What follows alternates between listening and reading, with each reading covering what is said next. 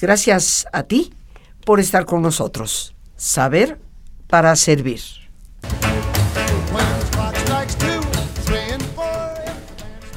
Un rock, un rock que seguramente muchos de nosotros hemos escuchado.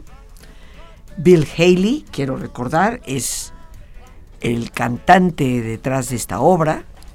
Y hoy un programa en Jueves Cultural que nos interesa a todos.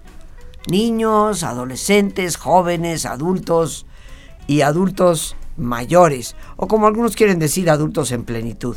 Cada vez le inventan más adjetivos a la adultez de la sabiduría. Y hoy nos acompaña Manuel Guerrero, este experto en música, pero muy particularmente en el rock. Y nuestro jueves cultural está dedicado este día a la historia del rock and roll. Todos, estoy segura, hemos escuchado música rock Tal vez en nuestras primeras juventudes, tal vez la seguimos escuchando ahora, pero el hecho, queridos amigos, es que me parece siempre apasionante conocer la historia de las cosas. Manuel, como siempre, bienvenido. Me da un enorme gusto que estés con nosotros, te lo agradezco de verdad. Y hablar de la historia del rock, me confieso como muy ignorante. O sea que hoy no tengo mucho que decir, salvo que recuerdo en mi niñez haber escuchado esta melodía con mucho entusiasmo, porque yo en esas épocas era rockera, ¿cómo ves? Órale, ¿cómo estás Rosa? Muy buenas tardes, encantado de aceptar la invitación que me habías hecho anteriormente y para mí es un placer de verdad hablar de música, sabes que a mí fuerte son los Beatles, pero los Beatles pues son un, un producto neto del rock and roll y de la música de los Estados Unidos, entonces pues vamos, ya le estamos dimos dando. El rock and roll, bueno, el nombre se deriva del movimiento que se hacía rocking and rolling en los barcos, ya sea hacia izquierda, derecha, enfrente, atrás. Era un término que usaban los marinos, rocking and rolling, pero ya el término en cuanto a música propiamente dicha se dio a través en 1951 por un disc jockey muy famoso en los Estados Unidos, Alan Freed. Alan Freed, él estaba en Cleveland y probablemente algunos de nuestros amigos y amigas sepan que el Salón de la Fama del Rock and Roll está en Cleveland, en Ohio. Esa es la razón precisamente porque ese fue el disc que nombró al rock and roll como tal. Aunque ya con el paso de los años el movimiento se llama nada más rock, pero originalmente si yo te digo de rock and roll, estamos hablando de canciones como la que estábamos escuchando de Bill Haley y sus cometas, como bien lo apuntabas, Rock Around the Clock o como la conocemos en México, Al compás del reloj, lo acabas de decir que recuerdas los eh, pues la alegría que te infundía esta canción. Es que no puede infundir otra cosa, te, te obliga a moverte. Te obliga a moverte. Y hablando de México, nada más te iba a decir algo. ¿Sabías que Bill Haley vivió en México en los 60s? No, no sabía. Estábamos comentándolo hace unos momentos. Sí, en Orfeón Agogó salía mucho, seguramente recuerdas ese programa. Orfeón era un sello discográfico mexicano que apoyaba mucho el rock. Bueno, pues Bill Haley salía con los cometas ahí con su flequito y vivió en México. Fíjate, algo muy importante es que eh, Bill Haley es originario de Detroit y Detroit posteriormente fue cuna de un movimiento en los 60 eh, el movimiento Motown de muchos grupos, bueno, 50 y 60 de músicos de color, que eso nos lleva a otra implicación, pero definitivamente es un estado netamente musical para nuestros amigos, aunque ya es de después. Ahora eh, lo políticamente correcto es decir afroamericano. Afroamericano, exactamente. Eso es lo políticamente correcto. Y que de hecho esos son los orígenes del rock, Rosa, déjame decirte, porque es la música de África, todo esto, los africanos, bueno, los esclavos quiero decir, con toda eh, pues la represión que sufrían y la esclavitud, la única forma que tenían de expresar los sentimientos era a través de, de música tú sabes, todos estos ritmos africanos y que después llegando a Estados Unidos, en los estados eh, del sur de la Unión Americana o también eh, en, los en, los plantillos de algodón o en Chicago, la música blues de los años 20 es, se deriva precisamente de, todo eso y es música afroamericana, vamos a ponerlo. Y el jazz, yo creo que el jazz también. Ah, sí, sí, el blues, el jazz, el, swing, blues, todos esos todo eso se deriva de la música de la esclavitud en los Estados Unidos. lamentable. Eh, bueno, eh, música de lamento, no que esté mal, pero es una forma de darle salida a todas las presiones que tenían de la esclavitud. El blues, tú escuchas, es una música triste, música que denota todas las condiciones que tenían y es un canto triste. Entonces, eso a través del paso del tiempo y cómo se fue modificando, llegó al rock and roll, definitivamente, el swing, el jazz, como bien apuntaste. O sea, que a pesar de sus orígenes afroamericanos, eh, nos dices que fue un disc jockey, que me imagino era blanquito. Eh, lo, imaginas bien, sí. ¿Verdad? en el año 1951, el que tal vez utiliza el nombre por primera vez. Let's rock and roll. Let's rock and roll sí era muy famoso Alan Freed y definitivamente él es una pieza angular como lo es Rock Around the Clock que se considera la primera pieza de rock en haber llegado al número uno.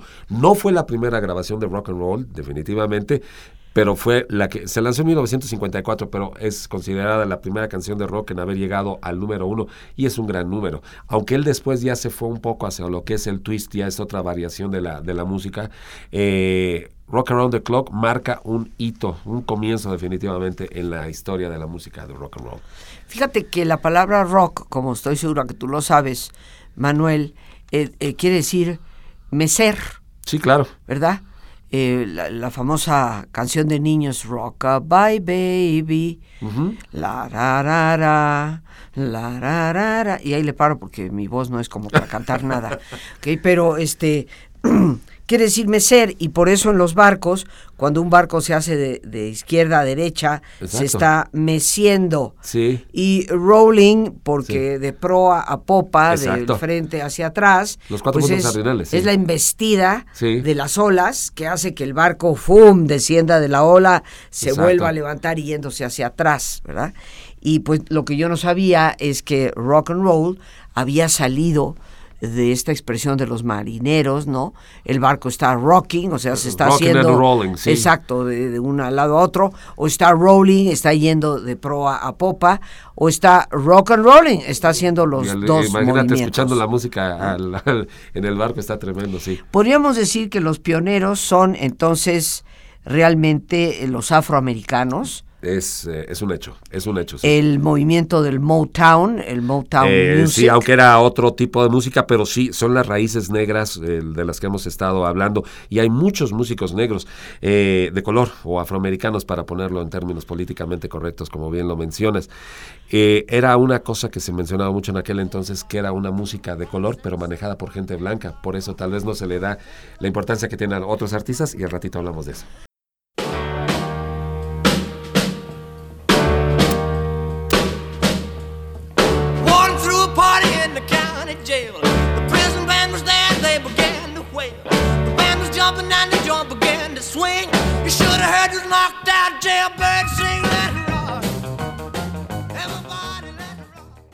Estamos escuchando, queridos amigos, el rock de la cárcel, con la voz, por supuesto, de Elvis Presley. Y Elvis, pues si bien recuerdo, pues ya va apareciendo por ahí del 56, 57. Así es. Unos 5 o 6 años después de esto que nos dices que empezó a utilizarse el término de, de rock and roll y todo lo que significó para una sociedad que consideraba era una perfecta inmoralidad. Así es. El rock and roll no fue de inicio bien recibido por las grandes multitudes, más que por los jovencitos. Claro. Pero eh, los adultos decían, pero qué vulgaridad de baile, ¿no? A pesar de que era un baile donde ya se soltaba uno de la es pareja. La contradicción, es la contradicción, porque lo otro sería más eh, criticable socialmente el hecho de estar pegado a tu pareja. No, aquí era un movimiento, pero tal vez la connotación, por eso le decían Pelvis Presley o Elvis la pelvis, porque cómo se movía y tenía connotación sexual, obviamente. Fíjate, es curioso que siendo eh, pues una música cuyos orígenes son los afroamericanos, sin embargo los que a la luz pública o del mundo empiezan a surgir eh, son los blanquitos, como Elvis Presley, y había uno, Ricky... Ricky Nelson, pero eso fue un poquito después. Eh, después ese era, más soft, era algo más ídolo pero Por ahí se fueron y nos podemos preguntar, bueno, ¿por qué? El racismo en aquel entonces en Estados Unidos era eh, terrible, déjame decirte, eh, Manuel. ¿Era? Que, espérate, espérate, espérate, todavía no llego ahí. sí. Este, yo estudié en los Estados Unidos y me tocó todavía estudiar en el estado de Virginia y todavía me tocaba oír en la radio que cada hora decían son las 2 de la tarde en el estado confederado de Virginia. Te estoy oh. hablando de los 60. Sí, sí, sí. Y me tocó eh, vivir la discriminación En una ocasión me subí en un autobús con unas amiguitas que veníamos de la escuela y pues sí, éramos todas blanquitas. Y me subí al, autobús municipal de la, de la ciudad y pues estaban todos los lugares ocupados, excepto uno en la parte de atrás. Y yo ni me fijé que eran puros negritos los que estaban atrás. Yo vi un lugar desocupado, yo fui y me senté en medio de los negritos, porque gracias a Dios, pues mi familia no fue racista, nunca. Y pues yo me senté tan tranquila y mis amigas me hacían señas pásate para adelante, pásate para adelante. ¿Qué estás haciendo allá? Y yo les decía, pues aquí hay lugar. y los negritos se me quedaban mirando. Cuando finalmente llegó la parada que nos teníamos que bajar, me bajo y me agarran mis amigos. ¿Pero qué estás haciendo? ¿Por qué te fuiste a sentar ahí atrás? Pues porque había lugar. Y yo, no, no, no. Ahí sientan los blancos, ahí puros negros. Los blancos adelante. Y fue cuando empecé a aprender de esas medidas de discriminación. Al poco tiempo se quitaron con los derechos civiles que habían promovido Martin Luther King y a través de, John Kennedy y eventualmente de, Bobby Kennedy, ¿no? que estaba ahí influyendo para esto. Pero claro, obviamente los negritos no podían cantar tan libremente en lugares públicos. E inclusive en las películas, eso no me tocó a mí, pero sí tengo entendido que por ahí de los 30, los 40, tal vez todavía los inicios de los 50, si alguien iba a hacer un papel de negrito en las películas, era un blanco pintado de negro.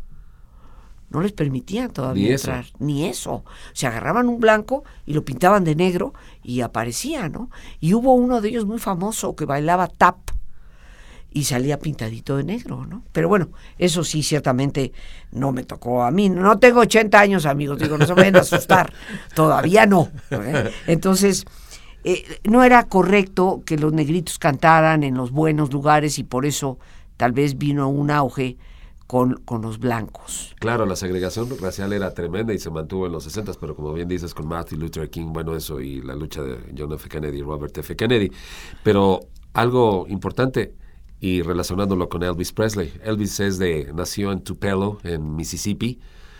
Y, Un estado súper racista. sí, imagínate. Ahora, ¿cómo definían las personas a Elvis? No en cuanto al baile, sino en cuanto a la voz. Era un blanco que cantaba como negro o sea, porque él había estado sureño y todos esos plantíos, como te digo, la música él la sentía, el gospel, que fue otro género que se nos olvidó. Sí, la, música. La, música sacra, bueno, sí, de, de iglesia, exactamente. De, evangelio. Eh, de evangelio, exactamente. Los evangelistas. Entonces, todo esto, y si te das cuenta, muchos de los grandes cantantes tal vez comenzaron su carrera en algún coro de iglesia. Entonces, la música gospel es una forma de sentir realmente. Los negritos. Eh, exacto. Los negritos. Sí, sí, sí, sí, definitivo. Pero en el caso de Elvis, estamos hablando de alguien blanco que se le decía canta como una persona de color y es que realmente la voz de Elvis y si a esto sumabas los movimientos de ahí que reaccionara toda la gente que lo veía. Entonces se dieron cuenta Sam Phillips, que era el dueño de Sun Records, la primera el primer lugar donde Elvis grabó, se dio cuenta del potencial que tenía. Ya posteriormente le vendió el contrato a la RCA, una gran corporación de América y bueno, pero realmente era para los jóvenes esa música y como decías, los adultos la consideraban algo no, no propio para ellos, definitivamente. Sí, de hecho, eh, quiero recordar, hubo lugares donde se encontraban los jovencitos bailando. No me recuerdo si en uno de ellos era Bill Haley que estaba en el piano. Y de repente entró la policía y paró el baile, paró la fiesta, acompañados los policías de los papás de todos estos jovencitos. No recuerdo dónde fue, no me tocó a mí, porque fue en la época de los 50 yo era realmente una niña pequeñita, ¿no? O sea, no, no me tocó. Pero este, sí hubo eventos donde la policía intervino, apoyados por los padres que llegaban a sacar a los hijos de estos lugares donde estaba la banda en el escenario y, y, bailaban. No estaban propiamente sentados como en un auditorio, sino que era como un baile. Fíjate, Ed Sullivan, que era, como yo lo pongo para las personas que no sepan quién es, era el Raúl Velasco de los Estados Unidos, Raúl Velasco, Región 1, vamos a llamarle, tenía el programa dominical de mayor éxito. Él presentó a los Beatles con una audiencia histórica el 9 de febrero del 64. Posteriormente eh, presentó a los Rolling Stones, a The Doors, grupos polémicos. Pero su historia va más atrás. Él presentó a Elvis Presley. Y la eh, la orden que se tenía en aquel entonces para cuando se presentaba Elvis Presley en la televisión era que lo enfocaran solamente de la cintura para arriba para evitar que los adolescentes vieran todos esos movimientos Pélvicos. pecaminosos, pélvicos, eh, eh, pélvicos, Sí. eh, y que no tuviera, como te dije, pues eh, resultados que pudieran inducir a ciertos comportamientos sexuales, ¿no? Pero si era, por eso le decían la pelis, to- todo el movimiento que hacía ya, pero simplemente con escuchar su música, ya fuera en baladas o ya fuera en rock, te, te hipnotizabas con Elvis. Un, un grande de la música. Blanco. Racista, Bueno, eh, sí, se dice mucho de eso. bastante racista. Se dice mucho de eso, sí. Como buen blanco de Mississippi, era racista. Y de hecho, a mí me dejó de gustar porque él hizo una declaración Sí, que él primero besaba a una negra antes Que a una una mexicana. sí. Y eh, la gente, mucha gente no lo sabe, pero yo, eh, yo dejé de escuchar a Elvis Presley Por eh, esa- Cárdenas, creo, o algo así. por, por esa, esa frase que, declaración, sí. que dijo. Igual que jamás se compraron nada de Tommy Hilfiger, Exacto. porque también habló en contra de los mexicanos, ¿no? Entonces nunca jamás se compraron nada de él, porque me parece indigno que compremos algo de un racista que nos ataca. Just let me hear some of that rock and roll music. Any old way you choose it. Got a backbeat,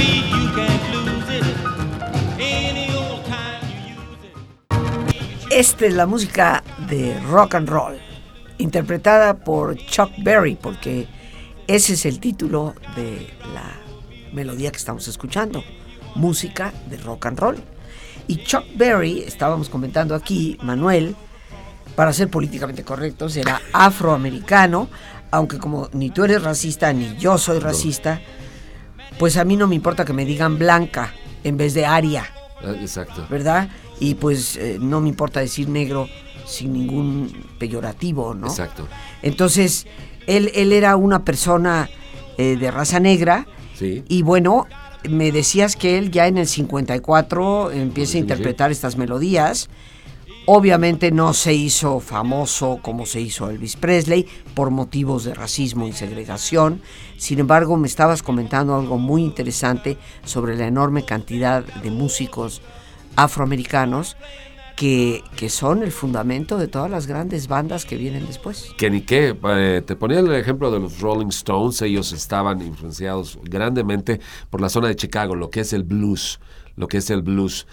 Pero en el caso de los Beatles, lo que era el sonido Motown, bueno, también muchos otros artistas, pero te puedo hablar eh, Fats Domino, un pianista de Nueva Orleans, te puedo hablar de Little Richard, que ya después podríamos decir algo más de, él, y muchos otros músicos. Smokey Robinson and the Miracles eran grupos vocales, o las Shirelles, grupos vocales eh, femeninos. Estamos hablando solamente de músicos de color o de intérpretes de color, y en el caso de Chuck Berry es algo muy importante, porque él no solamente tocaba la guitarra, componía, y esto es algo que lo pondría adelante en cuanto a Elvis. Elvis solamente cantaba, no tocaba instrumentos y prácticamente no componía. En cambio, Chuck Berry era, eh, lo consideraba una especie como de un poeta urbano porque eh, declaraba en sus canciones todo lo que pasaba. En esa canción, que es la música de rock and roll, está hablando de cómo él prefiere el rock and roll sobre cualquier otro ritmo. Aquí dice, yo no tengo nada en contra del, eh, jazz moderno, pero no me gusta que suene a sinfonía. Luego hablan, ha- habla del mambo, del congo, etcétera, el tango, todo esto está eh, mencionando los ritmos musicales para decir simplemente que no hay nada que le llene tanto como la música de rock and roll.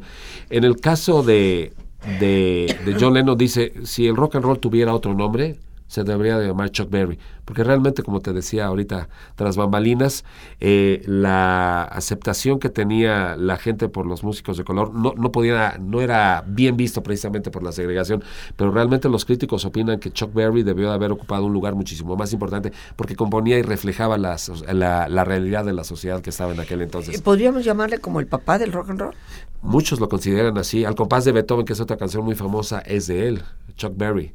Chuck Berry, que también se llamaba Charles como otro músico blanco que al ratito vamos a mencionar.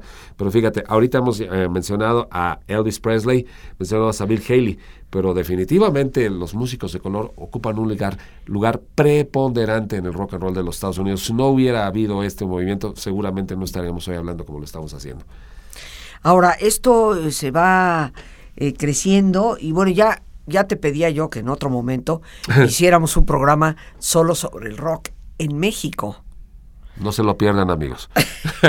porque, bueno, eso es lo que me llegaba a mí cuando yo era chiquilla, ¿no? Ya Sí. me llegaban las cosas tiempo después y con la interpretación de los famosos Teen Tops y otros grupos que hubieron en aquel entonces, que algunos ya ni los recuerdo, pero de eso hablaremos en otro momento. Tú haz lo que quieras, pero yo no voy, decía en, la- en el rock de la cárcel, precisamente hace rato que mencionamos la de Jailhouse Rock. el rock ¿no? de la Los cárcel, ya sí. te decía yo el Acapulco Rock, Ah, sí. pero de eso ya hablaremos en otro Sí, momento. sí, ya llegará el programa. Ahora, esta historia del rock and roll nos habla de algo que viene encunado en los ritmos africanos, que en un momento determinado empieza por eh, intérpretes afroamericanos a, a aparecer como un sonido, como una melodía, como un ritmo, que en 1951 un disc jockey usa el concepto de rock Así and roll rock por roll. primera vez y se empieza a gestar ese movimiento en los años 50, que realmente los padres de esto son los afroamericanos, como ya hemos dicho,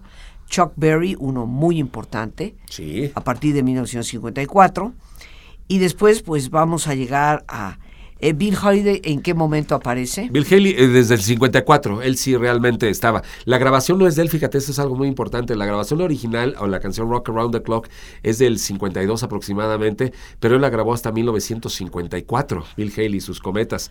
Además, para los que tengan la edad suficiente, como yo le llamo, o como decías hace rato, la- los del INAPAM, o los que ya son clásicos, como les llamamos en Universal, seguramente recordarán del cometa Haley, por eso él se llamaba así Bill Haley y sus cometas. Bueno, él irrumpió en la, en la primera mitad de la, de la década de los años 50, pero es Rock and Roll the Clock, es la piedra angular del rock and roll. Ahí Pero me estás diciendo que si eso fue eh, previo, antes de antes, perdón, de que Bill Haley lo interpretara en el 54, ya estaba en el 52. Sí, y- pero no tenía la difusión que tuvo después. Fue creciendo ¿con el movimiento, sí. Con él, bueno, no, la canción es del 52, pero con él fue en el 54. pero ¿de quién era la canción?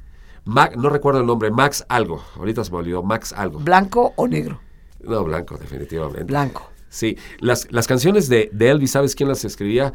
Jerry Lever y Mike Stoller. Era una pareja que escribían mucho. Los dos son blancos, eso es lo curioso. Por eso te digo que la relevancia que tiene Chuck Berry es muy grande, porque él escribía sus propias canciones. La música rock and roll que define exactamente lo que es el movimiento.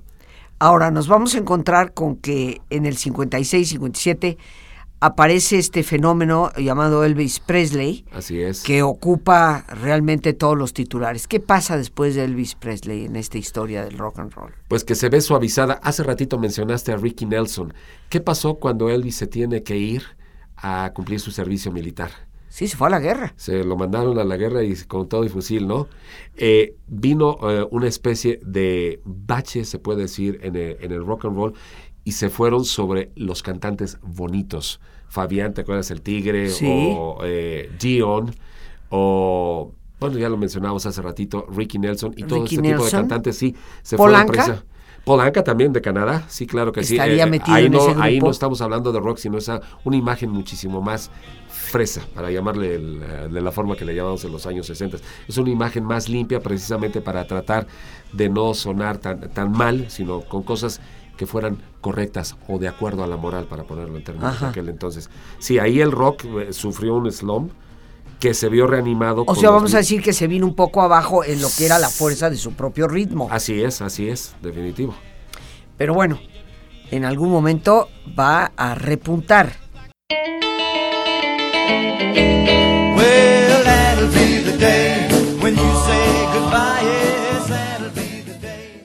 Ese será el día. Ese es el título de esta melodía, interpretado por Buddy Holly, Holly. Buddy Holly, sí. Y consideras eh, ciertamente, Manuel, que en la historia del rock él juega un papel muy importante. Dinos por qué. es un rol muy importante para frasear, para parafrasear la, el rock and roll. Él nació en el estado de Texas, en Lubbock, y se fue antes de tiempo. Las personas que están adelantadas a su época se van antes de tiempo. Te comentaba tantito antes de entrar al aire que pues muchos conocemos la película de La Bamba, que habla de la vida y muerte de Richie Valens, el creador, bueno, que hizo famosa la banda en los Estados Unidos. El 3 de febrero del 59 eh, se dio un avionazo en Iowa, en los Estados Unidos, y el, realmente en la película se le da el, pues una importancia mayor a la que realmente tenía. En el, en el accidente fallecieron tres músicos, uno fue Richie Valens, el otro el Big Bopper, pero el estrella de la gira era Buddy Holly, que había creado un sonido muy importante. Peggy Sue es otra de sus canciones, Palabras de Amor, That'll Be Day, que es la que estamos escuchando, y él tocaba su guitarra, sería la contraparte, vamos a llamarle así, de eh, Chuck Berry. Él componía sus propias canciones y tenía una imagen también limpia de traje, de lentes. Él influyó grandemente en los Beatles. La canción que nos sirve de fondo, That'll Be the Day, fue la primera canción que John, Paul y George grabaron en 1958, tan solo un año después de que había salido That'll Be the Day en los Estados Unidos. Esa canción les gustaba mucho a los Beatles, a los Rolling Stones y a muchos de los grupos que fueron famosos a principios de los 60. Buddy Holly influyó tremendamente en ellos. Los Rolling Stones, por ejemplo, muchos de sus conciertos los abrían con una canción que se llamaba Not Fade Away de Buddy Holly, precisamente. Eh, entonces, la influencia que tuvo el hecho de que él escribiera sus canciones, que tocara la guitarra y de que tuviera lentes, John Lennon era una persona muy tímida y el hecho de haber visto a Buddy Holly, eh, a Buddy Holly eh, teniendo sus lentes y tocando su guitarra, lo influyó mucho. Y como te dije, cuando grabaron no profesionalmente en un estudio en Liverpool, cada quien cooperó con su, con su dinero para grabar un disco, la canción era exactamente esa, That'll Be the Day. Y esa la escribió Buddy Holly. esa la escribió Buddy Holly y en los 70s Paul McCartney, ya con el dinero que había ganado como Beatle, una de las inversiones que hizo fue comprar el catálogo de Buddy Holly, los derechos de las canciones y hacer en, en honor a Buddy Holly una semana durante varios años en septiembre, hacer una semana en honor a Buddy Holly, porque la importancia que tiene, como yo te digo, probablemente no sea conocida por mucha gente, pero influyó de forma muy grande. Los Hollys, un grupo inglés también vocal, estaban inspirados en él. Así es que Buddy Holly, un grande de la música universal, universal que se fue antes de tiempo. Y un pionero del rock. y hablando de Universal, ahí es donde Manuel Guerrero está. Y eh, bueno, pues en el 88.1 pueden ustedes escuchar todo este conocimiento que nuestro buen amigo Manuel Guerrero tiene sobre esta música. Me gustaría en el tiempo que afortunadamente todavía nos queda, vemos primero que todo que la década de los 50 es realmente la cuna, el nacimiento Que sí. del rock, Sí, que sus orígenes son afroamericanos que ni, que ni qué. que Chuck Berry, posiblemente una persona de raza negra, pues fue y debe ser considerado justamente el padre de este movimiento, que aparecen obviamente por razones de segregación, más blancos en las pantallas de televisión y en algunos centros nocturnos, porque a los negritos pues no se les permitía tal cosa en aquel entonces que Elvis pues provoca un boom impresionante, Impresionante, sí. Y, y es el que lanza, podríamos decir, como al mundo en general, con fuerza, el rock.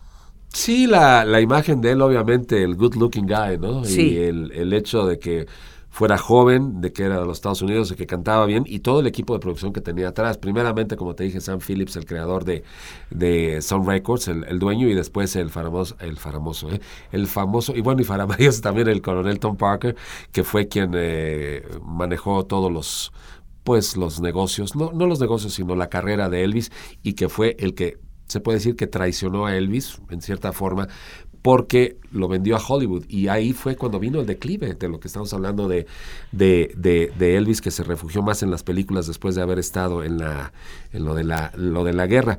Pero sí, eh, es un hecho innegable que eh, la música eh, de rock and roll es creada por la... ah, por los afroamericanos, pero los blancos se beneficiaron de ello, porque era la imagen que estábamos. Ahora, cuando viene este como bache que decías, cuando Elvis se va a la guerra Sí, y aparecen estas Alemania, melodías sí. ya más romanticonas de Sí. Ricky Nelson, de Paul Anka, etcétera, Dion, Fabián. ¿en qué momento es que vuelve a repuntar otra vez el rock Bueno, definitivamente con los Beatles.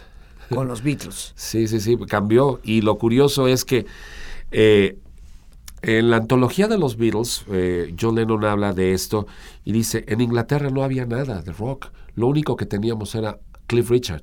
Cliff Richard era, la, vamos a decir, una versión pequeña de Elvis Presley, pero nada, eran los grupos instrumentales como los Shadows, que estaban bien vestiditos, el pasito a la izquierda, pasito a la derecha, como lo hacían exactamente los, eh, los, locos del, los locos del ritmo junto con Toño de la Villa.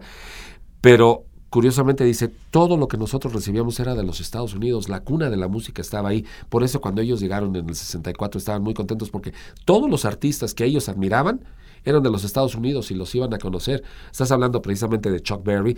Cuando John Lennon tuvo la oportunidad de tocar a principios de los 70 con Chuck Berry en vivo en un programa de la televisión, tú ves la alegría que tiene John de estar tocando junto a su ídolo. Cuando están en el 64 viendo a Fats Domino, el pianista que te dije, se ve que están de verdad contentos o cuando tuvieron la oportunidad de conocer a las Supremas o, o, o todos los discos que ellos adquirían de los Coasters, un grupo vocal muy bueno. Estoy hablando solamente de grupos de color. Era la música que ellos recibían y con la pues esa era la materia prima y ya con eso ellos crearon su propio sonido. Pero es un hecho innegable. La música de los Estados Unidos fue la base del rock and roll, de los Beatles. Y te voy a hacer una pregunta políticamente incorrecta. Ah, ok. Ok. Estamos hablando de algo que se va a extender hasta los años 70, Así es. ¿ok? Y el ruido que tocan ahora, ¿cómo se llama? Ruido. Pues te estoy diciendo que te voy a hacer una pregunta políticamente Incorrecto, incorrecta. sí, ya, ya tú lo dijiste. Fíjate, déjame eh, mencionar algo porque ya casi se nos está acabando el tiempo. Un grupo muy grande de finales de los 60, principios de los 70 fue Creedence Clearwater Revival. Oh, sí. Bueno, hay un disco, el cuarto de ellos, que se llama Willie and the Poor Boys, donde están exactamente en una parte en Oakland, si mal no recuerdo, están tocando instrumentos de los que podríamos hablar de los años 20 o 30 o del skiffle, que es eh, el bote de basura con eh, una cubeta, con un, eh, una escoba y la cuerda, la armónica, que es clásica dentro del blues, obviamente, y un eh, para, la, para lavar la ropa, ya ves, ese, para tallarla, es el ritmo, y están rodeados solamente de niños de color. Esa es la música y ellos tienen esas raíces también de lo que era todo el sonido del delta. Todavía me acuerdo de de Proud plantillas. Mary. Ah, claro, Proud Mary o Campos de Proud Algodón Mary, y todo. Sí, rolling, es música rolling. emanada de, lo, de todo lo que hablamos al principio. Ya ves que llegamos al, al círculo, se tiene que cerrar. Hablábamos precisamente de las condiciones de esclavitud y los estados sureños pues eran una importación de todo eso que llegaba de África. Entonces ahora lo que tocan es ruido. Eh, sí, y... ¿yo ¿Qué te puedo decir? El rock and roll es, es vida. Así es. Pues Manuel, efectivamente el tiempo se nos ha terminado. Te agradecemos tanto este simpaticísimo programa, La historia del rock, y te vamos a estar esperando para cuando te sea posible arreglar tus manejos en Radio Universal para que puedas acompañarnos y ver la historia del rock en México, porque lo que hemos visto es la historia original del rock, que obviamente es los Estados Unidos. Bien amigos, listos ya para relajarnos. Como es nuestra sana costumbre, te pedimos que te pongas cómodo y si te es posible hacer el alto completo y total, qué mejor que cerrar tus ojos. En una posición cómoda y con tus ojos cerrados, toma conciencia de tu respiración. Siente el entrar y el salir del aire en tu cuerpo. E imagina cómo al inhalar, así como llevas oxígeno a tus células, inhalas también serenidad para tu mente. Al exhalar, así como tu cuerpo se libera de toxinas, imagina que tu mente se libera en ese aire que exhalas de todas las presiones y todas las tensiones. Respira profundamente. Y concentra tu atención en tu cuero cabelludo. Relaja todos los músculos que cubren tu cabeza.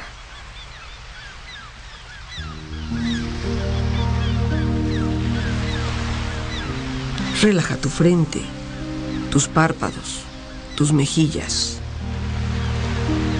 toda la piel que cubre tu cara.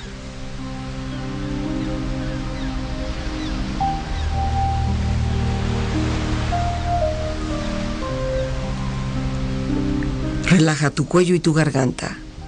Siente su flexibilidad, equilibrio, balance.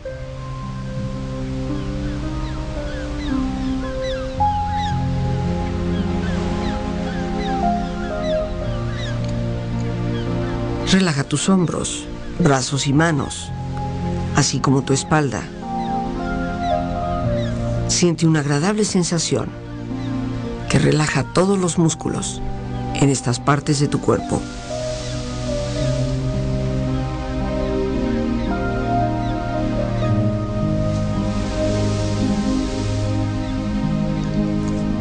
Relaja tu pecho, exterior e interiormente, relajando todos los músculos, imaginando a todos tus órganos internos funcionar rítmica y saludablemente.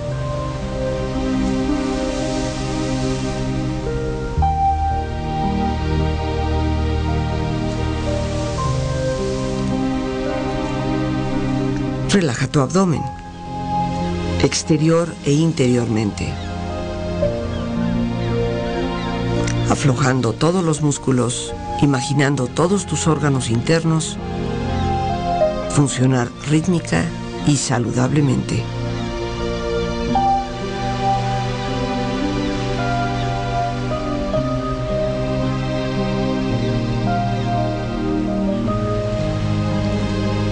Relaja tus muslos, tus rodillas. Siente la piel, la vibración de la piel en estas partes de tu cuerpo.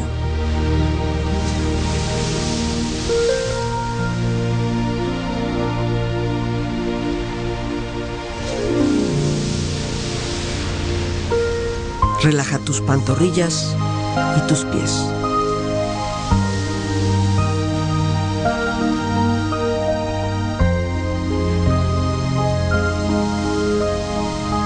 Cuerpo profundamente relajado, proyecta en tu mente la imagen de un lugar ideal para descansar. Imagina los colores, los sonidos, los aromas. Es un lugar de belleza y de paz. Siente estar ahí y disfrútalo.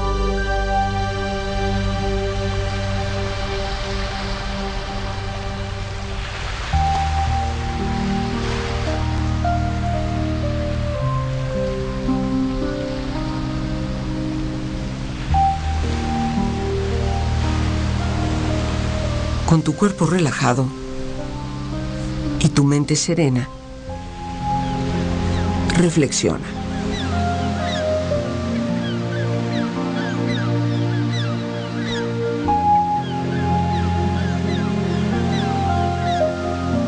Aprovecha el día. No dejes que termine sin haber crecido un poco, sin haber sido un poco feliz, sin haber alimentado tus sueños. No te dejes vencer por el desaliento. No permitas que nadie te quite el derecho de expresarte. No abandones tus deseos de hacer de tu vida algo extraordinario.